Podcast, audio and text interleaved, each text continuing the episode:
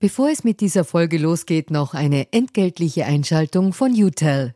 Wie ihr als treue Hörerinnen und Hörer unseres Podcasts wisst, steht ganz offen gesagt für Transparenz. Transparenz, Fairness und Ehrlichkeit sind auch für unseren Werbepartner UTEL sehr wichtig. UTEL bietet Cloud-Telefonie und Rufnummern für Unternehmen und lebt das Wort Fairness wirklich. UTEL will nämlich ihre Kundinnen und Kunden durch Service binden und nicht durch Verträge, also sozusagen der Good Guy unter den Kommunikationsdienstleistern. Weitere Infos findet ihr im Internet. Ihr müsst bei der Suche nur den Namen richtig schreiben. Y, zweimal U, hartes T, dann E und L. UTEL eben. Und warum zwei U im Namen? Ganz offen gesagt, das wissen wir auch nicht. Das fragt am besten ein Teammitglied, weil UTEL beantwortet jede Kundenanfrage. Versprochen. Und jetzt zurück zu ganz offen gesagt. Ich habe Verordnungen mit Rechtschreibfehlern so noch nicht erlebt. Ich habe noch nie erlebt, dass Beamte, ich kenne sehr viele davon, mir klagen, äh, nicht ich will den Minister nicht oder die Politik nicht, sondern das wird so dilettantisch aufgesetzt, dass das einfach nichts werden kann. Wir haben leider in den letzten Jahren einen wirklich bedauernswerten, bejammernswerten Zustand der Verwaltung erreicht. Das tut mir weh, weil diese österreichische Verwaltung eigentlich jahrelang, jahrzehntelang zu den besten Verwaltungen Europas gehört hat und diese Position haben wir verspielt.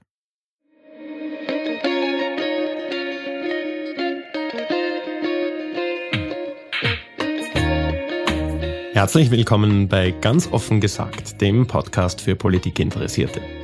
Mein Name ist Georg Renner, ich bin Journalist bei der Kleinen Zeitung und mein heutiger Gast ist Manfred Matzka, langjähriger Sektionschef im Bundeskanzleramt und der Experte für die österreichische Verwaltung schlechthin. Mit ihm spreche ich über die Schnittstelle zwischen Politik und Verwaltung, wie sie eigentlich zusammenarbeiten sollten und wie sich ihr Verhältnis in den vergangenen Jahren verschlechtert hat. Herr Dr. Matzka, herzlichen Dank für Ihre Zeit. Danke, dass Sie gekommen sind. Wir wollen heute ein bisschen über die Schnittstelle zwischen Politik und Verwaltung, zwischen Politik und Beamtentum in Österreich sprechen. Sie gelten in Juristenkreisen, in Verwaltungskreisen ein bisschen als das leuchtende Beispiel für einen Beamten, der unter verschiedenfarbigen Bundesregierungen seine Pflicht getan hat als Chef der Präsidialsektion im Bundeskanzleramt äh, 16 Jahre lang fungiert hat, unter zuerst Roten Bundeskanzler Klima, dann unter Wolfgang Schüssel, der schwarz-blauen Bundesregierung, später schwarz-orangen Bundesregierung und dann wieder unter roten Kanzlern unter allseitigen Lob ihre Pflicht getan hat. Darum wollen wir mit Ihnen darüber reden. Dieser Podcast beginnt traditionell mit einer Transparenzpassage, wo zwei Dinge abzuklären sind. Erstens, woher wir beide einander kennen. Und zweitens, ob Sie derzeit für eine Partei tätig sind oder Mitglied einer Partei sind. Die erste Frage können wir, glaube ich, relativ schnell beantworten. Wir kennen uns erstens beruflich. Wir haben schon mehrmals zu diesem Thema miteinander telefoniert für Geschichten, die ich in der kleinen Zeitung geschrieben habe. Und ich glaube, persönlich kennengelernt haben wir uns mal in Alpbach bei einer Diskussion zum Thema 100 Jahre Bundesverfassung. Die zweite Frage, sind Sie derzeit Mitglied einer Partei oder haben Sie einen Auftrag von einer Partei?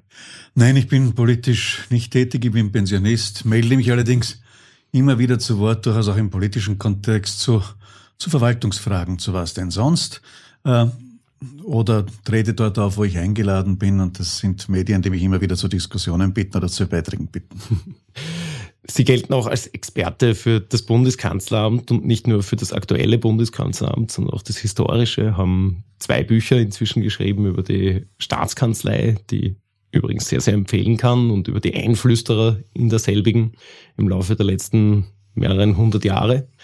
So wie ich mir dieses Gespräch vorstelle, reden wir über drei Blöcke. Das erste wäre, wie sollte dieses Zusammenspiel zwischen gewählter Politik und stabiler Verwaltung funktionieren, wenn es nach dem Gedanken unserer Verfassungsväter und Mütter geht. Zweiter Block wäre dann, wie ist es wirklich? Also wie schaut das in der Realität aus, was wahrscheinlich nicht ganz der Idealzustand ist. Und drittens, wenn es nicht der Idealzustand ist, wie kommen wir diesem wieder näher? Ich würde vorschlagen, fangen wir mit diesem ersten Block an. Gerne. Herr Dr. Matzka, wie sollte denn dieses Zusammenspiel funktionieren? Man kann sich der Frage aus verschiedenen Gesichtspunkten nähern. Ich fange sie mal ganz modern an. Und zwar auf Basis der Management-Theorie, der betriebswirtschaftlichen Theorie. Äh, es gibt zwei Funktionen in so großen Systemen. Das eine ist strategische Steuerung und Planung und das zweite ist operative Umsetzung. Also wenn man es noch simpler formulieren will, Steuern und Rudern. Äh, und diese beiden Funktionen äh, manifestieren sich auch in unterschiedlichen organisatorischen Zusammenhängen. Das eine für Strategie und, und Planung ist äh, die politische Spitze eines Ministeriums zuständig und der Stab an seiner Seite, Ministerbüro. Und für die operative Umsetzung äh, der Beamtenapparat, also die Mitarbeiterinnen und Mitarbeiter, die Struktur eines solchen Hauses. Äh, wenn beides klar verstanden wird von den jeweiligen Akteuren und wenn beide wissen, was sie zu tun haben und was sie nicht zu tun haben, dann funktioniert dieses Zusammenspiel der beiden Funktionen optimal. Wenn Sie es nicht wissen, also wenn der Steuermann anfängt, ins Ruder zu greifen oder wenn die Ruderer anfangen zu steuern, dann schlingert zunächst einmal das Schiff und dann geht irgendetwas daneben. Das ist so der betriebswirtschaftliche Ansatz. Und das weiß äh, wahrscheinlich in der Industrie, in der privaten Wirtschaft, weiß man das im Management. Im öffentlichen Sektor ist das leider äh, nicht so bewusst, ist es leider vor allem der politischen Seite nicht so bewusst. Zweiter Ansatz, der verfassungsrechtliche. Wir haben in unserer Verfassung eine glasklare Trennung äh, einerseits von Gesetzgebung und Vollziehung und andererseits aber auch von den äh, Sicherungen, die es für die Vollziehung geben muss. Nämlich, die Vollziehung ist an die Gesetze gebunden. Punkt.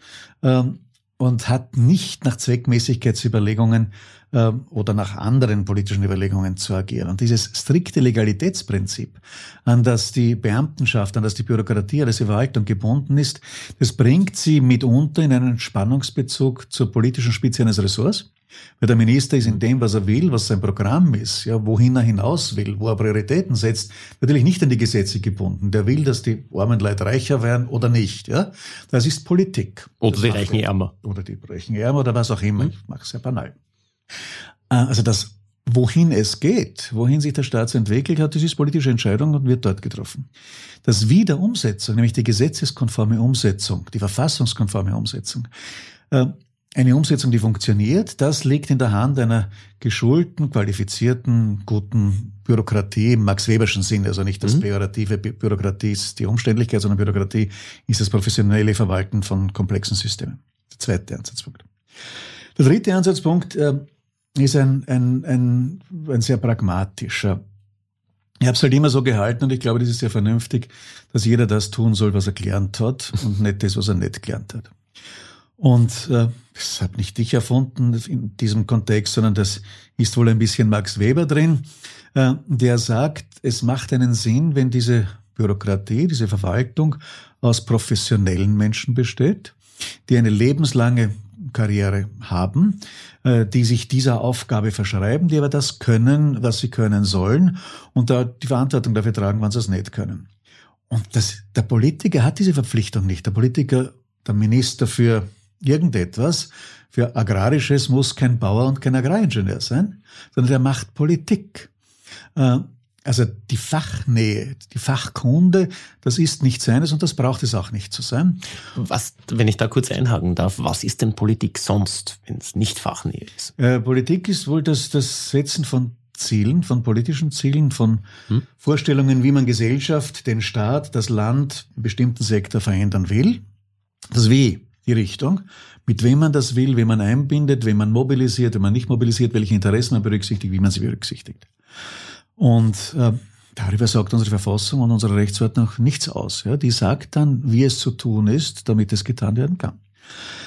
Aber ja, weil die Politiker das nicht gelernt haben und das auch nicht lernen mussten und weil die Politiker was Zweites auch noch nicht gelernt haben.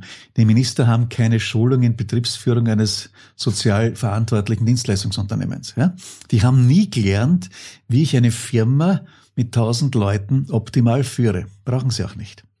Die Konstruktion eines Ministeriums oder eines Amtes der Landesregierung, eines großen Magistrats, ähm, ist so aufgebaut, dass dieses Werkel schon ganz gut aufgrund eigener Strukturen funktioniert. Ja? Mhm. Die Leute, die dort drin sind und die das äh, Wissen haben und die guten äh, Leute davon, die wissen ganz genau, wie man etwas umsetzt, wie man auf dem großen Klavier spielt. Und sie sollen das wissen und sie sollen das auch sagen.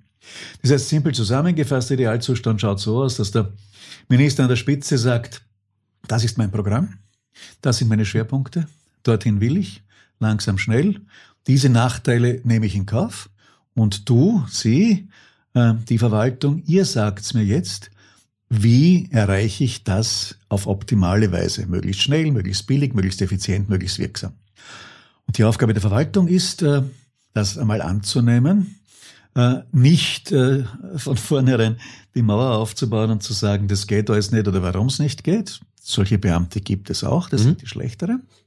Sondern zu sagen, wie man es machen kann, möglicherweise ein, zwei, drei Vorschläge zu machen, wie man es machen kann. Und aber auch dem Minister, der sagt, das will ich jetzt in die Richtung zu sagen, ich mache es nicht, weil erstens verfassungswidrig, zweitens funktioniert es nicht. Und äh, wenn man sich, jetzt nehme ich ein banales Beispiel her, das wir alle kennen, wenn man sich die Geschichte von zwei Jahre Pandemieverwaltung ansieht, mhm. dann hat man das Gefühl, dass alle diese guten präzisen Grundsätze nicht eingehalten wurden und dass darauf eine Reihe von Unzulänglichkeiten zurückzuführen ist. Mhm. Auf die Pandemie könnte man jetzt nochmal stundenlang eingehen. Wahrscheinlich ist es auch gerade ein Rechnungshofbericht erschienen zu dem Thema, der im Wesentlichen gesagt hat, Österreich war überhaupt nicht vorbereitet, weder in der Verwaltungsstruktur noch auf der politischen Ebene für das Ganze. Bleiben wir trotzdem noch mal kurz beim idealtypischen Aufbau. Sie haben gesagt, ein ja. Ministerium, eine Verwaltungsstruktur, die Bürokratie sollte so aufgebaut sein, dass sie diese Aufgaben erfüllen kann. Können Sie jetzt, bleiben wir mal bei der einfachen Bundesverwaltung, jeder von uns kennt die Begriffe wie Sektionschef, die Linie, verschiedene Abteilungen. Können Sie uns nur in ganz kurz einen Überblick geben, wie ist ein Ministerium aufgebaut? Wer ist da an der Spitze? Was sind die Untergliederungen etc.? Das Aufbauschema ist ein streng hierarchisches. Stellen wir uns eine Pyramide vor. Mhm. Ähm, in verschiedene Ebenen gegliedert und läuft auf eine Spitze zu. Die Spitze ist der Minister. Der Minister ist auch, bemühen wir das katholische Bild mit der heiligen Dreieinigkeit. Der Minister ist ja gleichzeitig das Ministerium. Alles, was im Ministerium passiert, wird ihm zugerechnet. Ist der Hilfsapparat. Ist das Ministerium. Das ist eben nicht nur sein Hilfsapparat, sondern das ist er. Der letzte äh, Ministerialrat in der letzten Abteilung, unterschreibend für den Bundesminister ist der Bundesminister. Das er erlässt den Bescheid im Auftrag namens und mit Wirksamkeit für den Bundesminister. Das ist das, die Grundstruktur. Und der Aufbau eines Ministeriums, und da reden wir in der österreichischen Realität von äh, im Schnitt, es gibt Ausreißer, 200 bis 800 Menschen, ist hierarchisch so strukturiert, dass das Ministerium in zwei, drei, vier, fünf, sechs Sektionen sich unterteilt. Mhm. Jede Sektion hat eine sehr klare Zuständigkeit für einen bestimmten Bereich. Ja? Die einen im Kanzleramt sind zuständig für das Verfassungswesen, der Verfassungsdienst, die anderen sind zuständig für die Öffentlichkeitsarbeit, der Bundespressedienst. Und dann gibt's noch andere. Ähm, die Sektionen wiederum sind auch intern gegliedert in Abteilungen. Also die einen sind im Pressedienst zuständig für die Presseförderung und die anderen für die Social Media. Ähm, das ist die Grundstruktur und die kann man jetzt noch ein bisschen verfeinern. An der Spitze einer Sektion steht ein Sektionschef und vom Konzept her äh, unterstehen die Sektionschefs unmittelbar dem Minister. Also der Minister hat eine mhm. relativ kleine Führungsspanne, fünf, sechs Leute, und mit denen sollte er dieses Haus führen. Ähm, so ist das System angelegt. Mhm. In dieses System kam vor einigen Jahren ein Bruch hinein, nämlich der Generalsekretär, wo ich einen Anführungszeichen Beamteten, Anführungszeichen habe, der zwischen diesen Sektionschefs und den Ministern steht. Mhm. Aber dieses Strukturprinzip, also politischer Chef und darunter ein paar Ebenen, hierarchisch, Finden Sie im Amt der Landesregierung mit den Abteilungen bis zu den Referenten hinunter, finden Sie in einer größeren Gemeinde, finden Sie eigentlich in, in jeder Bürokratie, die Sie sich anschauen, das können Sie immer dasselbe Schema drüberlegen. Mhm. Und jetzt gibt es noch eine Kleinigkeit, die vielleicht ergänzt werden muss. Ähm, so wie in der militärischen Organisation und von dort kommt das Ganze. Ja. In der militärischen Organisation gibt es neben dieser Linie, also neben dieser Pyramide, auch noch seitlich beim Chef, beim Kommandeur, beim Minister Stab, einen kleinen Stab, Generalstab. der aber nur dazu da ist, Wissen einzubringen, das sonst nicht in dem Apparat vorhanden ist und dieses Wissen direkt dem an der Spitze zuzufüttern. Mhm. Also banales Beispiel, Öffentlichkeitsarbeit, gute Öffentlichkeitsarbeit, das ist nicht das, was ein Ministerium normalerweise toll kann. Also da hat der Minister jemanden, der Öffentlichkeitsarbeit auch mit dem politischen Bias im Hintergrund gut kann und der sitzt dann an seiner Seite und berät ihn und setzt das um. Mhm. Jetzt noch zu dieser idealtypischen Struktur. Kann ich mir als Minister, als Ministerin aussuchen, wie zum Beispiel diese Sektionen organisiert sind? Im Innenministerium zum Beispiel läuft jetzt gerade wieder eine große Organisationsreform. Das passiert alle paar Jahre, wo man sagt, okay, die Zuständigkeiten dieser Sektionschefs sollten sich ändern. Kann ich das einfach so machen als Minister? Also die Ministerien sind einmal gesetzlich geregelt, was den gesamten Umfang eines Ministeriums anlangt. Also wenn ich die Arbeit und die Wirtschaft zusammentun will, muss ich das Gesetz ändern und dann mit einer novellierten Fassung des Bundesministeriengesetzes weiterarbeiten. Wie ich innerhalb dieses Komplexes Aufgaben eines Ministeriums Y das verteile und organisiere, das ist tatsächlich die Entscheidung des Ministers, der Ministerin. Wenn man so will, die willkürliche Entscheidung, da ist er sehr, sehr stark. Er macht die Geschäftseinteilung des Ressorts und ist hier an nichts gebunden. Er kann drei Sektionen haben oder fünf, er kann drei Ebenen oder zwei einziehen, also da gibt es einen sehr großen Gestaltungsraum der nur dort seine Grenze hat, wo erkennbar ist, dass eine Umorganisation willkürlich gemacht wird. Also ein Ministerium hat drei rote und drei schwarze Sektionschefs, es kommt eine Änderung, ähm, die sachlich nicht wirklich zu begründen ist, aber plötzlich sind alle drei roten Sektionschefs weg und sind sechs schwarze, da wird man mutmaßen, da gibt es ein politischer Bias dahinter. Das könnte man dann anfechten als übergangen, aber das ist eine extreme Ausnahmesituation. Ansonsten ist der Minister frei im Organisieren. Mhm. Und es wird auch, und zwar in zunehmendem Ausmaß und in zunehmender Taktgeschwindigkeit von Umorganisationen Gebrauch gemacht früheren Zeiten waren die Strukturen stabiler, in heutigen Zeiten sind sie volatiler. Äh, meine These ist, dass stabilere Strukturen leistungskräftiger sind, weil da einfach Routinen entstehen. Und diese Routinen sind belastbarer als äh, ad hoc geschaffene, schnelllebige, bald wieder verschwindende Organisations Untergliederungen. Mhm. Sie haben zuerst gesagt, Beamte sollten im Idealfall dem Minister, der Ministerin sagen können, okay, diese Idee ist einfach mit der derzeitigen Verfassungs- und Rechtslage nicht umsetzbar. Was passiert denn idealtypisch, wenn der Minister, die Ministerin sagt, ich will das aber trotzdem, macht's das jetzt? Dann geschieht es, was der Minister sagt, ein Weisungsprinzip. Mhm. Wenn das eine strafgesetzwidrige Weisung ist, gibt's da natürlich, aber das ist ja nicht Realität. Mhm.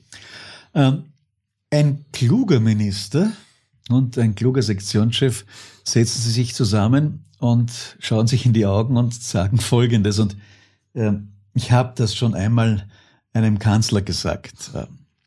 Äh, ich bitte darum, habe ich gesagt, dass ich, wenn etwas, was von Ihnen kommt, mir nicht richtig erscheint, verfassungswidrig, rechtswidrig oder einfach nicht funktionieren wird, weil ich es weiß, dann bitte ich darum, dass ich das ganz offen und klar sagen kann. Und Sie sollen bitte nicht glauben, ich sage Ihnen das deswegen, weil ich Obstruktion betreiben will. Ja, will ich mhm. nicht, brauche ich nicht. Das, das tun österreichische Beamte auch in aller Regel nicht. Mhm. Ja, ich möchte nur sagen, worauf ich hinzuweisen habe. Und dann gibt es zwei Möglichkeiten. Entweder das Argument ist gut oder Sie überlegen sich noch einmal und wir machen es anders und passt schon. Oder Sie wollen es so, wie es ist, dann sagen Sie, ich will es trotzdem so. Dann weiß ich, wie es trotzdem gewollt ist und mhm. dann mache ich es. Ja? Aber diesen, diese eine Schleife, diese Feedback-Schleife, diese Qualitätsschleife, das ist was Vernünftiges. Und mein Eindruck ist, dass sich das nicht mehr viele Beamte trauen mhm. und dass nicht sehr viele Politiker das haben wollen.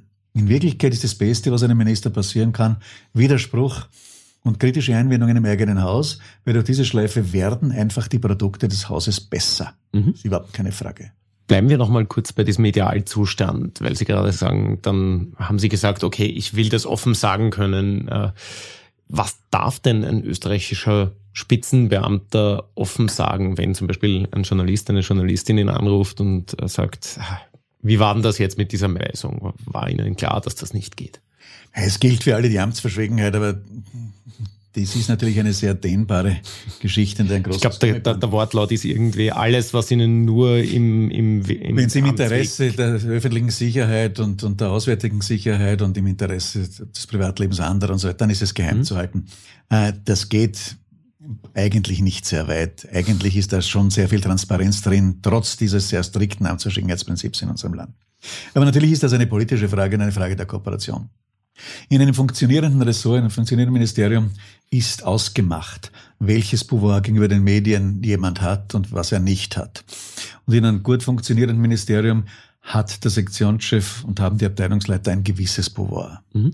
Und nicht äh, sind sie äh, niedergeknebelt von einem grundsätzlichen Misstrauen. Sie sagen gar nichts einem Journalisten, alles sagt der Pressesprecher. Der Rest zeigt sich dann eh. Ein, ein etwas ungeschickter Beamter wird vielleicht einmal ähm, einen ziemlichen Stern reißen bei der Auskunft gegenüber den Medien, dann wird man ihm sagen, es ist vielleicht besser, du redest nicht mit ihm, aber du kannst das einfach nicht. Und der wird das zur Kenntnis nehmen, dass er es nicht kann.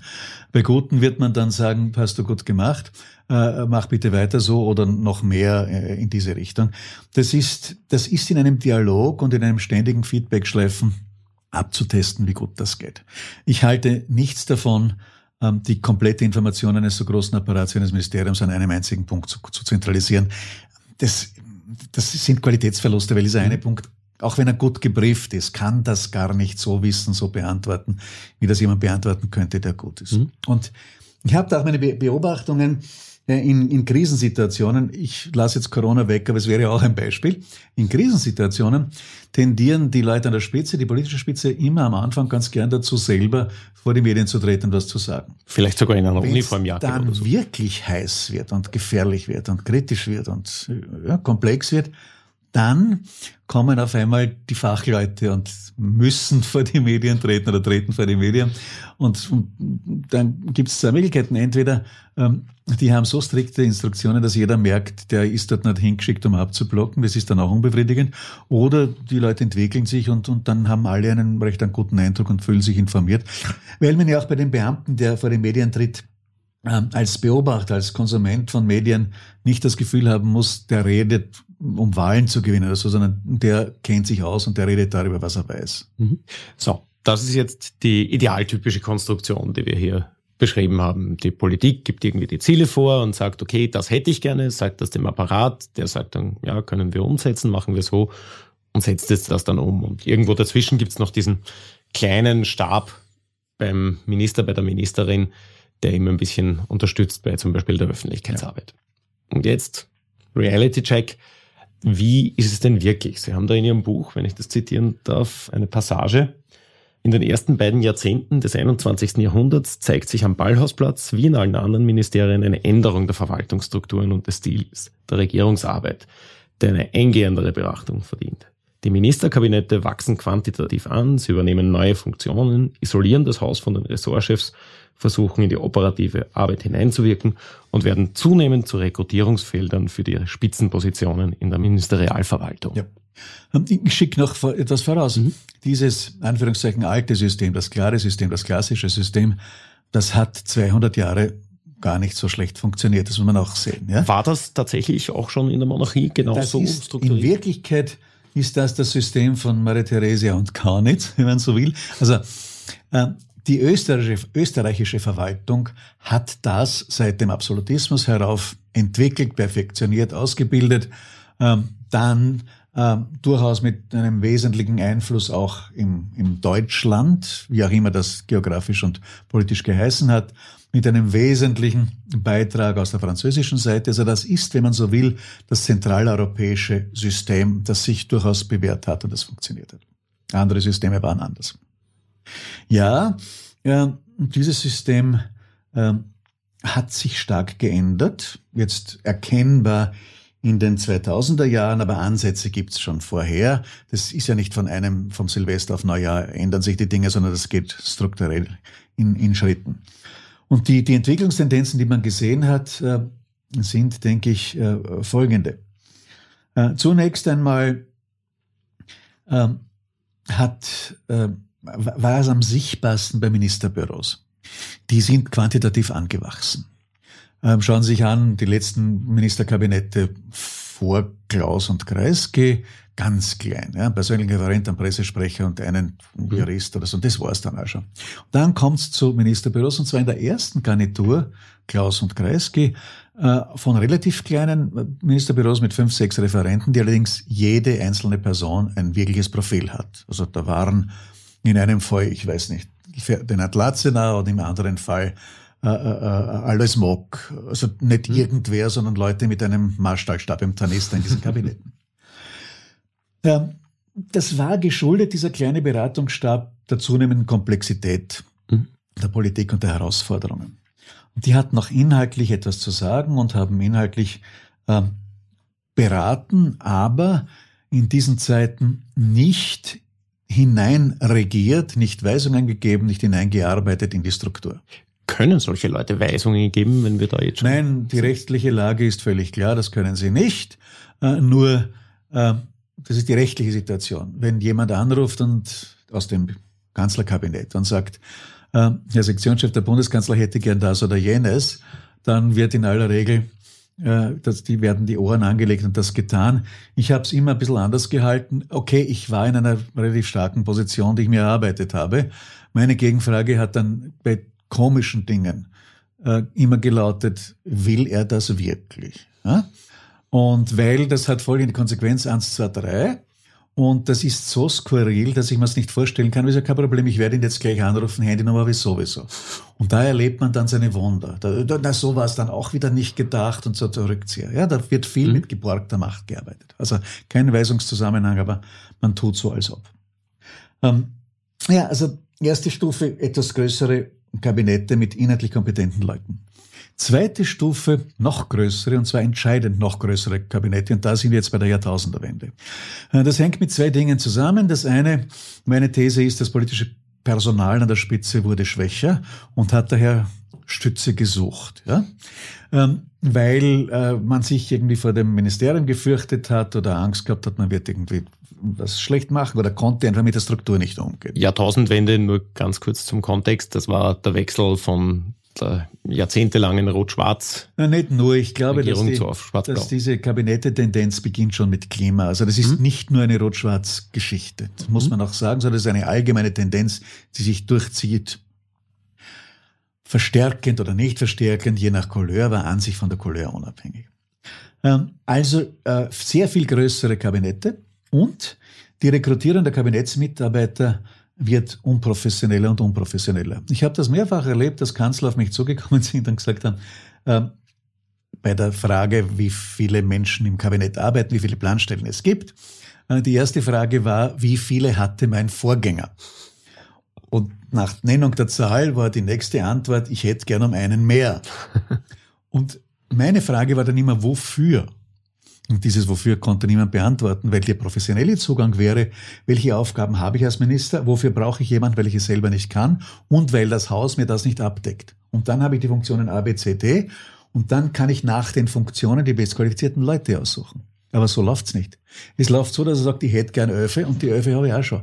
Nämlich einen von der Parteiorganisation A, einen von B, dann habe ich einen Jugendfreund, dann auch mit der Mittelschulverbindung und dann den, und so weiter und so fort. Also ist das nicht ich habe Leute, Willkür? die ich versorgen muss mhm. und die wähle ich nicht aus nach dem, was sie können. Ist das nicht absolute Willkür? Weil das sind ja öffentlich ja. aus Steuergeld bezahlte Jobs. Ja, das ist Willkür, das ist diskretionäre Gewalt, das sind noch die Resteln dessen, was der Kaiser konnte. Der konnte auch durch Hand auflegen jemanden zum Grafen machen oder zum Baron. Ähm, das ist so. Aber ich wüsste jetzt keine äh, grundlegend andere ähm, Strukturweise, als mit dem halt vernünftig umzugehen. Ähm, Einschränkung, oh ja, es geht schon auch ein bisschen anders. Vergleichen wir doch unsere Minister mit den Kommissaren der Europäischen Union. Und ich bin der Letzte, der, der glühend die Strukturen und Bürokratien der Europäischen Union verteidigt. Mhm. Aber dort gibt's bei der Kommission ein Statut. Der Statut regelt die Ministerbüros, also die Büros der Kommissare. Erster Punkt, quantitative Beschränkungen. Ein Kommissar hat sechs Referenten. Sechs, nur sechs. Da ist der Pressesprecher schon dabei. Zweitens, die Hälfte von den sechs müssen kommen aus der Verwaltung heraus, also nicht von externen, aus der Verwaltung heraus. Drittens, man muss also gewisse äh, Balancen und eine gewisse Diversität äh, wahren. Viertens, die Berater haben dem, dem Kommissar alles vorzutragen, die Pro- und die Kontraargumente. Ja? Mhm. Und der letzte Punkt, die Generaldirektoren, also das wären unsere Sektionschefs, haben das Recht auf jederzeitigen direkten Zugang zum Kommissar, können also nicht mediatisiert werden und abgeblockt werden mhm. vom Büro. Das sind banale Regelungen, banale Spielregeln, aber alleine das wäre bei uns schon extrem heilsam. Mhm. Denn was haben diese großen Ministerbüros gemacht? Inhaltlich schwach, äh, konnten sie ihre Stärke nur dadurch scheinbar vermehren, dass sie den Minister hinterbracht haben, in dem Haus sind alle deppert und können es nicht. Insinuierend, wir sind die einzigen, die. Also wenn wir nicht drauf schauen würden, würde da überhaupt nichts weitergehen. Ähm, da das ja aber zwei Minister, in, zwei Büros in verschiedenen Ministerien machen, die miteinander im Konflikt stehen, potenziert sich das. Ähm, es baut sich die Unmöglichkeit einer Lösung auf und der Retter dieser Unmöglichkeit, nämlich die beiden Ministerbüros, die es dann doch irgendwie zusammenbringen, trotz dieser Bürokratie.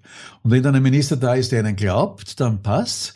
Und damit der Minister glaubt, blocken die Ministerbüros äh, die Kommunikation ins Haus hinein ab. Damit ja nicht ein Beamter daherkommt, wo der Minister sehen kann, hoppala, der versteht das eigentlich viel besser als meine unmittelbare Umgebung und den Frage in Zukunft. Ja? Das ist so ein System, das sich aus sich selbst heraus weiterentwickelt. Mhm. Dazu kommt noch, dass in der Qualifikationsstruktur der Ministerbüro-Mitarbeiter eine Verschlechterung eingetreten ist. Also viele Leute ohne formal hohe Qualifikation. Ähm, das ist so, also ähm, mir haben immer gesagt, das sind die ECTS-Punktesammler, ähm, äh, die, die knapp nach dem Studium durchaus clever, eloquent, aber ohne profunde Sachkenntnisse in einer bestimmten Materie, in einem bestimmten Wissensgebiet äh, dort agieren und das macht es natürlich auch nicht besser. Und die reden dann ähm, mit dem Minister, das funktioniert einigermaßen, wenn der ihnen vertraut oder wenn er sogar von ihnen abhängig ist und das gibt es. Äh, und reden mit den Beamten aber dann nur in einem Ton, der sehr schroff ist, weil sie geben Aufträge. Sie argumentieren nicht und sie sind auch Argumenten nicht zugänglich, fachlichen Argumenten nicht zugänglich, weil diese Kommunikation nicht stattfindet. Und was führt, wozu führt das dann ja, in der Beamtenschaft, im Apparat? Äh, die Leute sind zunächst einmal frustriert. Der Sektionschef ist frustriert, weil er seine guten Argumente, seine drei verschiedenen Lösungen dem Minister nicht vortragen kann, damit da was Gescheites herauskommt. Mhm. Geht nicht, ist nicht. Kann seinem Mitarbeiter sagen, der es nicht versteht und der dann gefiltert irgendwas weitergibt und dann eine Weisung zurücktransportiert. Äh, mit dieser Demotivation ist auch die nächste Ebene demotiviert. Äh, und außerdem muss ohne dies jeder Akt durchs Ministerbüro, also man muss ihn gar nicht so besonders sorgsam bearbeiten, schickt halt irgendwas hin, die werden sich schon durchlesen. Mhm.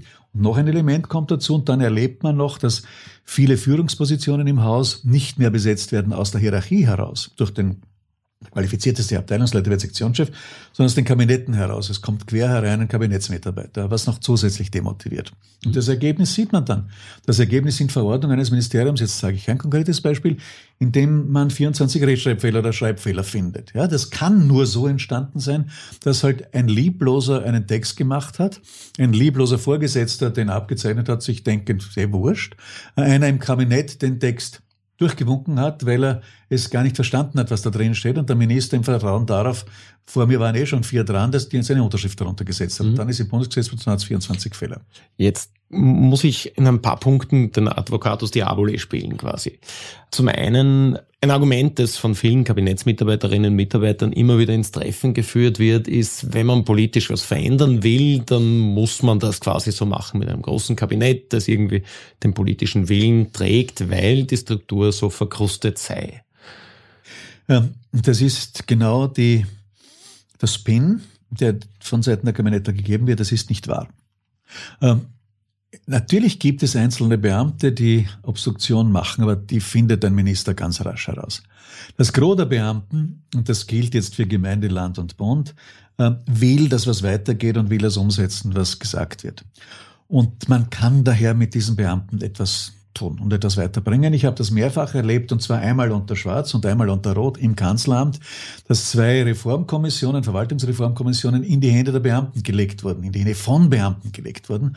Und jetzt wird man sagen, aber Österreich ist damit nicht total anders geworden. Aber diese beiden Projekte haben allerlei zustande gebracht. Jedenfalls haben sie gezeigt, dass dort nicht Beharrer sitzen, die nichts tun wollen, sondern durchaus reformfreudige und reformfähige Kräfte. Die gesamte äh, E-Government-Entwicklung in Österreich ist eigentlich nicht von der Politik und von Kabinetten gemacht worden, sondern von Beamten. Und man hat sich damit europaweit an die Spitze gesetzt in den 2000er Jahren. Also dieses Argument stimmt einfach nicht.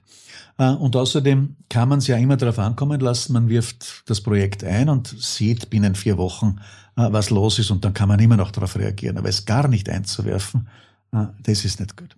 Zweites Argument, das immer wieder kommt im Gespräch mit Kabinettsmitarbeitern, die man auf so ein Thema anspricht, ist, Erstens durch den EU-Beitritt und zweitens durch die Beschleunigung der Medienlandschaft ist es einfach so viel mehr, worauf der Minister, die Ministerin Rücksicht nehmen muss politisch, dass er in jeder Minute zu jedem Thema etwas parat haben muss, dass man da Kräfte vorhalten muss dafür in dieser Ministerbüroebene. Das ist, äh, da ist schon was dran an dem Argument.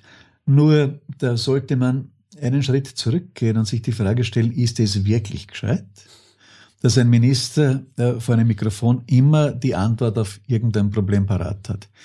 Ist es nicht vielleicht sogar besser, wenn der Minister sagt, okay, ich danke für die Frage, aber ich bin wirklich nicht der Abteilungsleiter für den äh, Schutz der wild lebenden Ziegen am Berg. Ja?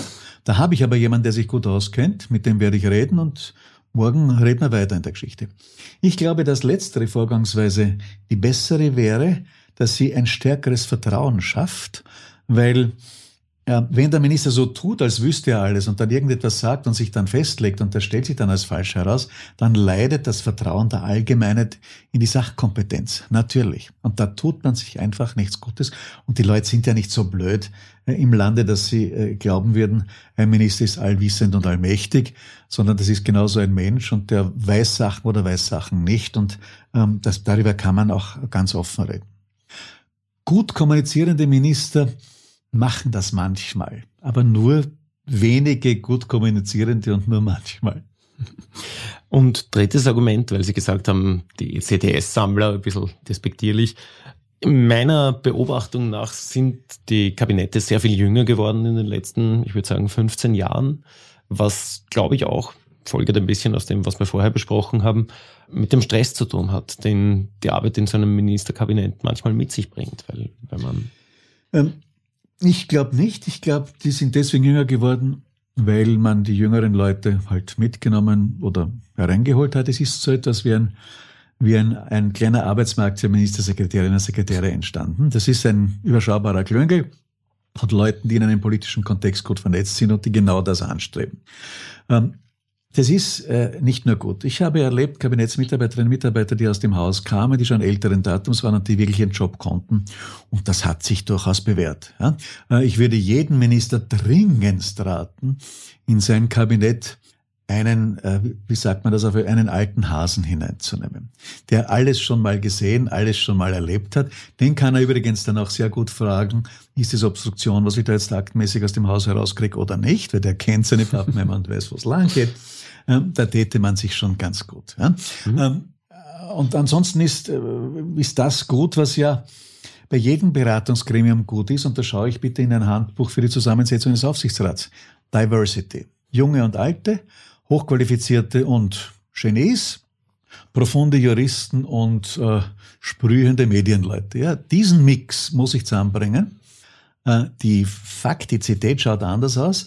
Manche Ministerbüros, die ich gesehen habe, auch schon in meiner pensionierten Zeit, schauen ja aus, als wäre das ganze Büro eingekauft worden beim Pick und Kloppenburg, weil es dort eine Abteilung gibt, der Ministersekretäre, die man von der Stange herunternehmen kann. Äh, nicht nur gleich gewandet, auch gleich äh, sprechend, auch gleich denkend. Und das ist, das verengt natürlich die Sicht eines Ministers. Und jetzt kommt ein kleines historischer Exkurs. Das ist nicht neu. Äh, Im Jahr 1914 hatte der Außenminister Berchtold, ein schwacher Außenminister Österreichs, einen sehr, sehr starken Kabinettschef, den Hoyos. Und rund um den Hoyos, damals 40, gab es auch 40-jährige, genau gleich tickende Jungdiplomaten im Außenamt. Und die alle wollten endlich mal dreinschlagen, ist das verkrustete System der europäischen Außenpolitik. Es ist nicht gut gegangen. Und das ist nicht gut gegangen. Und das ist zum Teil genau darauf zurückzuführen, dass hier ein Klüngel, sage ich mal, gleichdenkend, gut argumentierend, sehr klug, einen Minister vor sich hergetrieben hat, der keine andere Informationsquelle hatte und die einzige, die ihn gewarnt hat, nämlich den damaligen Militäroberkommandierenden, äh, der gesagt hat, ich glaube, die Armee ist nicht gut genug benannt, also der hatte keinen Zugang und der wurde weggewischt.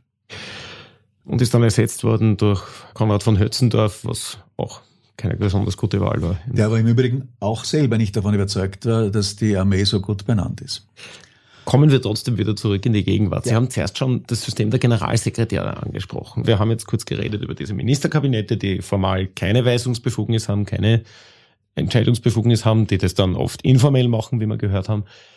Der Generalsekretär, die Generalsekretärin, wir haben das gerade im Finanzministerium relativ üppig dokumentiert bekommen, wie das funktioniert, hat in einigen Ministerien quasi eine Doppelfunktion gehabt, nämlich nicht nur einerseits als Beamter der Generalsekretär und damit direkter Vorgesetzter aller Dienststellen im Ministerium, sondern auch noch als Kabinettsmitglied oder in diesem Fall sogar Kabinettschef. Ist das nicht ein totales Durchbrechen dieser Trennung und wie kann sowas irgendwie verfassungskonform sein? Es ist verfassungskonform, weil die Verfassung keine Organisationsregelungen innerhalb des Ministeriums trifft. Punkt. Das ist die einfache Antwort. Gescheit ist es nicht. Ähm, mit, hat mit diesen äh, Generalsekretären einen Systembruch begangen, weil nicht klar ist, gehört er jetzt zum, zu den Ruderern oder zu den Steuerern. Ähm, wenn er, oder eigentlich muss ich die Frage beantworten, wozu brauche ich ihn? Ähm, was muss er kompensieren? Muss er kompensieren, dass der politische Minister nicht in der Lage ist, das ins Haus hinein zu kommunizieren, was er eigentlich will? Ja, aber dann ist das ein schlechtes Zeichen für den Minister. Muss er kommunizieren, dass die Sektionschefs zu blöd sind, das zu verstehen, was der Minister will und das nicht umsetzen können? Dann brauche ich andere Sektionschefs. Als jemand, der das Generalsekretärmodell ursprünglich, als aufgekommen ist in allen Ministerien vor einigen Jahren, ganz gut fand, möchte ich das kurz beantworten, so wie es mir damals dargestellt hat. Damals war die Idee irgendwie, weil bei uns ja die Trennung zwischen Gesetzgebung und Vollziehung gerade auf der Ministerebene nicht so hundertprozentig klar ist, weil die Regierung, der Ministerrat eine de facto gesetzgebende Kompetenz hat, indem sie über die Parteikoalition Gesetze schon relativ weit vortreiben können, indem sie sie dem Parlament vorlegen, dass sie dann in vielen Fällen einfach abnickt wäre es die Idee gewesen, die Minister dafür freizuspielen und die Verwaltungsebene quasi den Generalsekretär über weite Strecken erledigen zu lassen. Ja, aber die Verwaltungsebene braucht niemand zusätzlich. Die Verwaltungsebene kann das schon, weiß schon, wie Verwaltung geht. Das ist nicht wirklich das Problem. Also hier, hier bringen die Generalsekretäre keine zusätzliche Qualität. Sie schaffen eine zusätzliche Ebene und isolieren die Verwaltung, den Apparat vom Minister. Das, da war ja das und das zum Teil im, im Rahmen eines Konzepts, das ja intentional darauf angelegt war. Also da muss man jetzt sehr klar Namen nennen. Hm. Kurz hat die Generalsekretäre so konstruiert, dass er sie bestellt hat und nicht der jeweilige Minister. Dass sie ihm rapportiert haben und nicht dem jeweiligen Minister. Das heißt, ich habe hier im, in der in der, in der Managementstruktur Überkreuzungen geschaffen, Unklarheiten geschaffen und das in Kombination damit, dass man noch Minister zu Ministern bestellt hat, die keine besondere politische Hausmacht hatten, keine besondere politische Erfahrung und mit den Häusern nicht umgehen konnten. Das hat dann bedeutet, dass die Minister eigentlich die besseren Marketingchefs ihrer Ressorts waren. Und das, das dreht wirklich das System äh, um. Und da steht sich auch die Frage, also das entspricht jedenfalls nicht dem Bild der Verfassung, es ist verfassungswidrig, aber es entspricht nicht dem Bild der Verfassung. Ich glaube, dass eine, eine, ein, ein, ein Haus ohne Generalsekretär besser funktioniert als mit Generalsekretär. Und wenn ein Generalsekretär da ist, dann haben jene besser funktioniert, die den Generalsekretär nicht herausgekehrt haben, sondern die sich als Primus inter pares verstanden haben. Also ein Sektionschef, der halt auch Generalsekretär ist, ist halt besser funktioniert. Das könnte ich von einem Ressort nach dem anderen äh, mit Namensnennung abhandeln. Das war in der Tat so.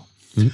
Und wenn man heute wird man nicht den Eindruck haben, das Justizressort ist schlechter benannt als vor drei Jahren. Heute hat es keinen Generalsekretär, damals hatte es einen. Und in anderen Ressorts würde man Ähnliches feststellen können. Meine Aussage ist daher ganz klar, man braucht keine Generalsekretäre. Die Sektionschefs, das passt. Und wenn das Bedürfnis entsteht, dass man hier, dass sich die Sektionschefs nicht gut koordinieren, dann wird der Minister sagen, den einen unter euch, das ist der Koordinator und der entscheidet im Streitfall und macht's das bitte. Mhm. Weil äh, es gibt auch Szenarien, wo sich die Sektionschefs dann gegen den Generalsekretär verbünden und dann ist dieser Generalsekretär ein wirklich armer Mensch. Der kriegt keine Informationen oder nur gefilterte. Er wird im Kreis herumgeschickt. Er schlittert auf der Ebene oben herum und daran sind nach meiner Wahrnehmung schon ein halbes Dutzend Generalsekretäre gescheitert. Nicht nur die beiden spektakulären Fälle, die in der Öffentlichkeit sind. Mhm. Zu den Sektionschefs, da gab es ja, ich weiß jetzt, habe die Jahreszahl nicht im Kopf, auch eine dienstrechtliche Änderung, dass die nicht mehr auf Dauer bestellt wurden, sondern nur, mehr, ich glaube, für fünf Jahre. Fünf Jahre. Mhm. Ist denn das eine sinnvolle Änderung? da würde ich jetzt weder gerne Ja noch Nein sagen. Ähm, das kann man schon so machen, ohne dass es die Qualität zerbröselt. Warum? Äh, mitunter ist es vielleicht wirklich sinnvoll äh, zu erkennen, dass man abgenutzt ist in einer bestimmten Funktion und das Besseres kommt ja frischer. Ähm, der wichtige Punkt ist allerdings, äh, wann und wie kann ein Sektionschef nach fünf Jahren abgelöst werden? Ohne Argument, ohne gar nichts, nur weil ich mir so einbild, oder wäre es nicht vernünftig, vorzusehen, dass man Gründe dafür haben muss. Und letztlich hat man ja diesen Menschen geholt, weil er gut ist, der bestgeeignete für eine Funktion. Wenn er das nicht mehr ist, wäre es ganz gut, wenn es ein paar Gründe gäbe, die das klarlegen. Das Zweite ist die Frage, was macht man mit solchen Menschen? Was geschieht mit solchen Menschen? Ähm, wenn, so wie derzeit die Regelung die ist, dass man halt dann hinunterfällt, degradiert wird und das Bundesgesetzblatt umblättert im hintersten Zimmer des Ressorts, dann wird sich ein Sektionschef klammern und dagegen wehren, dass ihm das passiert und er wird dann das ist das Negative. Er wird dann blind alles das umsetzen, was man ihm anschafft, nur damit das bleibt. Und das ist auch nicht gut. Wir brauchen starke Sektionschefs mit Rückgrat. Und daher brauchen wir ein vernünftiges Regime, äh, die Qualifikation dieser Leute dann, wenn sie nicht mehr die Sektion leiten, anders vernünftig und gescheit einzusetzen und zu verwenden. Und da gäbe es Funktionen genug, ja, äh, die ja die inhaltlich diese Person, diesen Menschen fordern. Und da haben wir keine gute Kultur. Große Industrieunternehmen haben eine solche Kultur, die haben dann Senior-Expert-Systeme, die sehr leistungskräftig sind zum Wohle des Unternehmens. Das, das fehlt mir eigentlich bei dem. Mhm. Ansonsten kann man mit einer zeitlichen Befristung schon leben. Mhm. So, wir haben jetzt abgehandelt, wie das System sein sollte und wie es ist. Das ist glaube ich, kann man sagen, nicht ganz nah an diesem Idealzustand. Nein, ich muss da noch eins draufsetzen. Ja. Nein, das ist nicht nur nicht ganz nah am Idealzustand. Ich habe so etwas wie derzeit noch nicht erlebt. Wirklich noch nicht erlebt. Ich sage das glasklar. Wenn Sie heute, heute, ja, weiß nicht, was wir haben, den äh, 21. Juni mhm. oder so, ja, ins Internet gehen äh, und die Frage stellen, äh, ist jetzt der Herr Kocher Minister für Arbeit und Wirtschaft oder nur für Wirtschaft oder nur für Arbeit? Dann verlieren sie sich, weil das System nicht in der Lage war, ihnen eine klare Antwort zu geben. Tatsächlich gibt es heute noch, die Umbildung ist jetzt vier Wochen her, zwei voneinander getrennte Ministerien mit zwei Homepages. Auf der einen Homepage findet sich eine Staatssekretärin, die ganz sicher nicht in diesem Ministerium tätig ist, sondern in einem anderen Ministerium. Also Fehler allenthalben und das zieht sich quer durch durch alles. Ich habe Verordnungen mit Rechtschreibfehlern so noch nicht erlebt. Ich habe noch nie erlebt, dass Beamte, ich kenne sehr viele davon, mir klagen, ähm, nicht, ich will den Minister nicht oder die Politik nicht, sondern das wird so dilettantisch aufgesetzt, dass das einfach nichts werden kann. Wir haben leider in den letzten Jahren einen wirklich bedauernswerten, bejammernswerten Zustand der Verwaltung erreicht. Das tut mir weh, weil diese österreichische Verwaltung eigentlich jahrelang, jahrzehntelang zu den besten Verwaltungen Europas gehört hat und diese Position haben wir verspielt. Und dazu kommt, dass wir auch in einer gewissen Krisensituation oder in mehreren Krisensituationen leben, wo wir eigentlich eine gute, funktionierende Verwaltung ganz gut brauchen könnten. Dass eine Krisensituation mehrfacher Hinsicht da ist, verschärft das Problem natürlich. In Friedenszeiten und in Ruhenszeiten ähm, geht alles sehr viel leichter. In, in, in, in schwierigen Zeiten äh, braucht es die Besten, braucht es wirklich die Besten und die müssen auch ihr Bestes geben. Und das kann man allenthalben feststellen, dass dem nicht so ist und das ist halt sehr bedauerlich. Das ist jetzt nicht nur so dahingesagt und das ist auch nicht jetzt irgendwie der Grant eines alten Sektionschefs, sondern ähm, ich könnte das auf vielen Seiten ausführen, wo ich die Qualitätsverluste sehe. Und ich habe im letzten Semester mit Politikwissenschaftlern ein Seminar gemacht mit dem Thema Verwaltung in der Krise.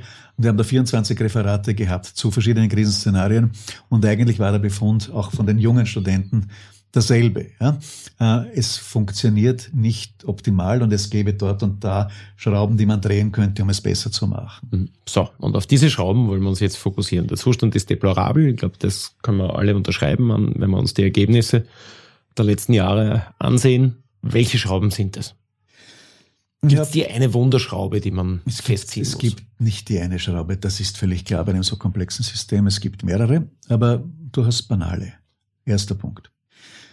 Ich glaube, dass es wichtig wäre, Adresse politische Parteien, dass diese ihr Spitzenpersonal so schulen, dass es dann in der Lage ist, eine Institution wie ein Ministerium gut zu führen. Das kann man lernen. Das kann man lernen, das lernt jeder Manager, der ein Spitzenmanager werden wird. Die politischen Akademien der Parteien bieten das Programm nicht an. Schade drum. Äh, je mehr das könnten, desto besser wären die Minister, Landesregierungsmitglieder, Bürgermeister und so weiter. Zweiter Punkt. Wieder an die politischen Parteien. Ich glaube, dass es einen Sinn machen würde, wenn Sie erkennen könnten, ja, äh, wir müssen Leute immer wieder in Ministerbüros oder Landesratsbüros schicken.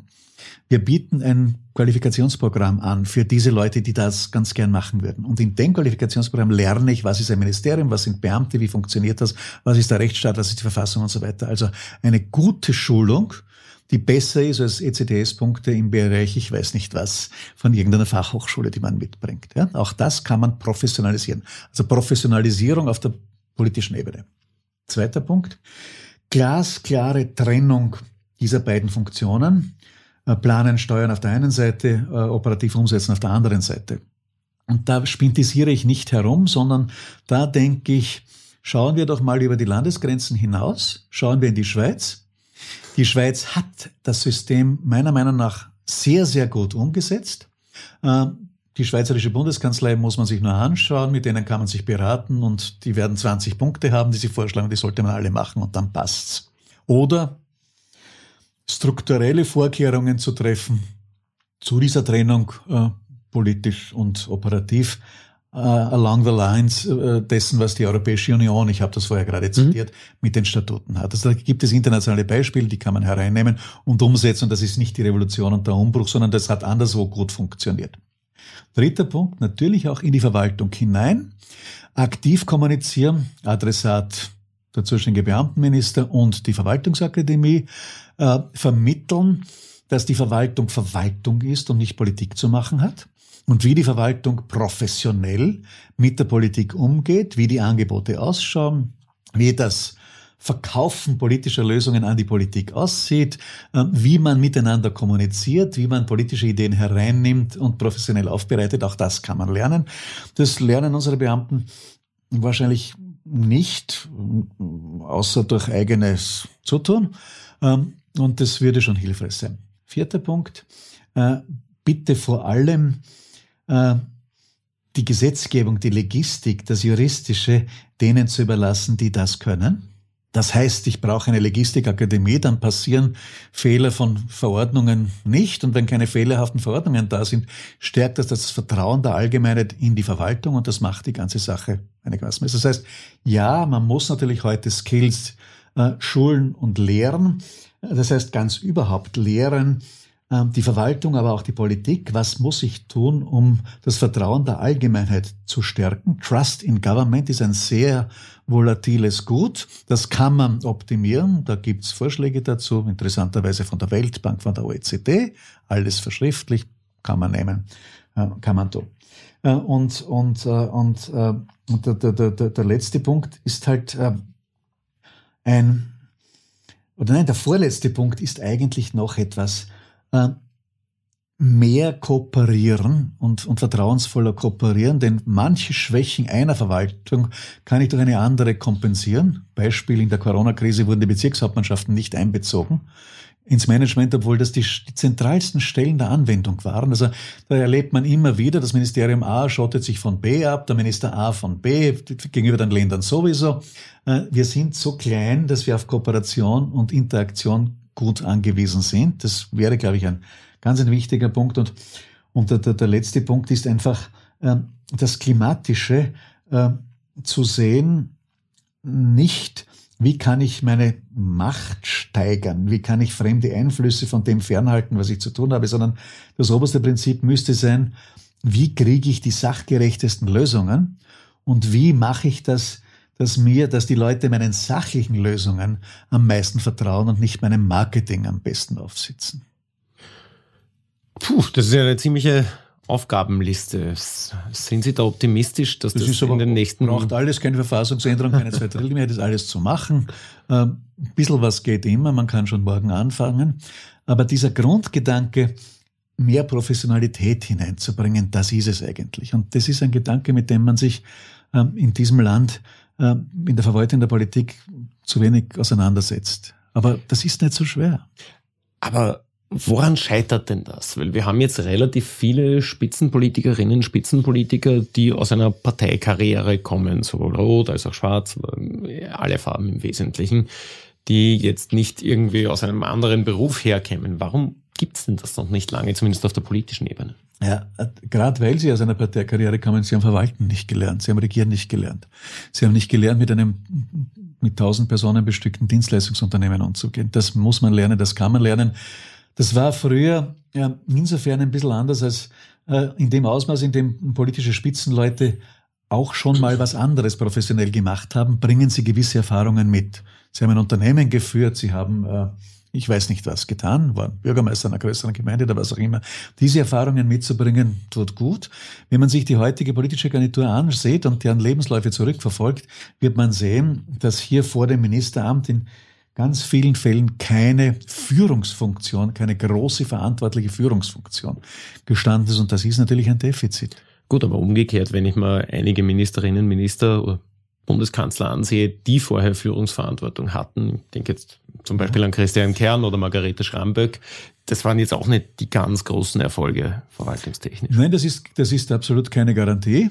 Aber aus dem kann man nicht den Schluss ziehen, dass es andersrum besser wäre. Ich glaube, es kann nichts schaden, ähm, gut vorbereitet in ein solches Amt hineinzugehen und und da, ich meine, denken wir an große Unternehmungen.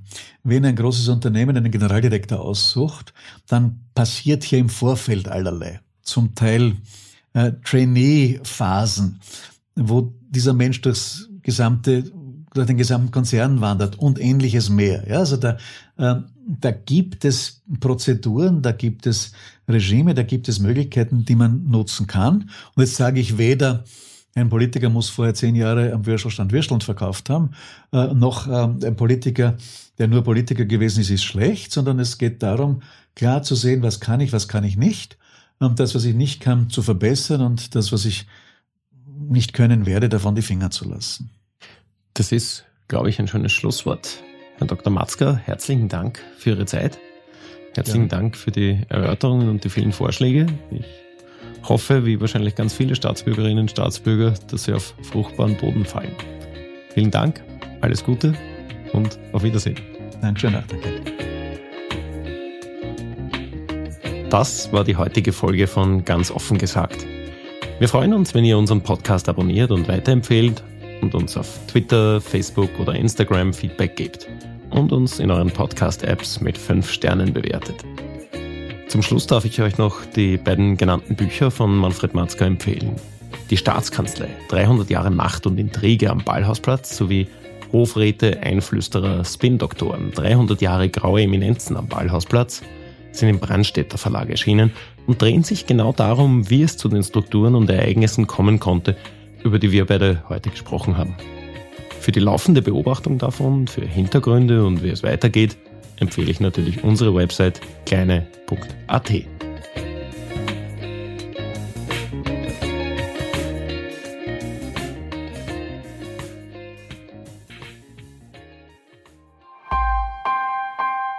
Missing Link